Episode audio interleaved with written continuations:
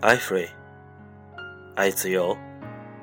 大家好，我是主播小柯，让我们一起继续丰盛人生第一部分。传奇从平凡起步。一，从何以社区走出的小货郎。F。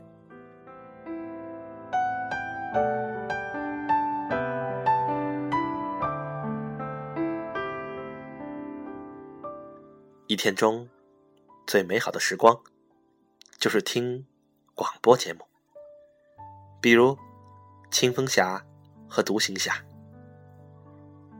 星期天的午后，我们一家人会一边玩拼图，一边收听电台的一个神秘节目。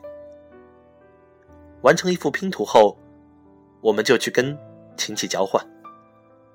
我记得自己曾拎着五盒拼图。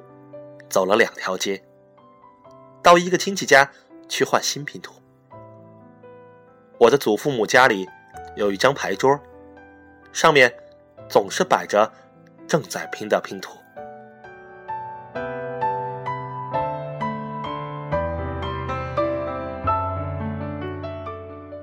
屋里的人路过这张桌子时，会停下来拼一拼上去，直到。拼好全幅拼图，我也读书，可是由于新书太贵，数量又不多，所以家里书架上有什么我就读什么。书架上通常是旧书，所以我读的都是《汤姆·索亚历险记》和其他一些经典文学作品。我最喜欢的是。还是每个星期六得到一分零花钱，我大多会拿去买糖果吃。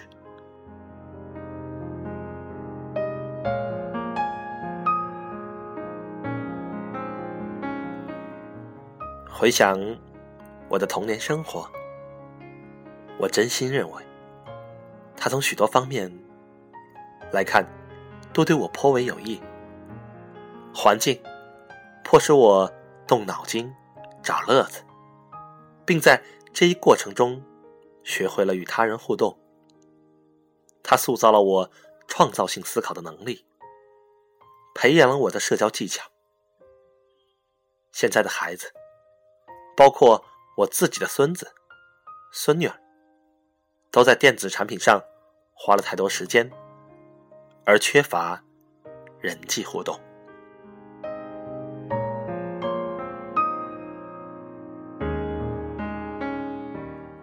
我成长在还没发明电视机的年代，父母晚上会读书或看报，做些自己喜欢的事情，或者散步。孩子们则在街灯下玩耍。在后院的露台流行之前，人们会花更多时间在前院与路过的邻居聊天。在发明空调之前。邻居们讲话的声音和他们收音机的声音，都会随着夏日微风从窗口飘出来。那个年代，你依然可以听见马车在街上发出哒哒的马蹄声，福特 T 型车的轰鸣声，小贩的叫卖声，送牛奶及送冰块的咣当声，还有煤炭。从管道掉落煤仓的啪嗒声。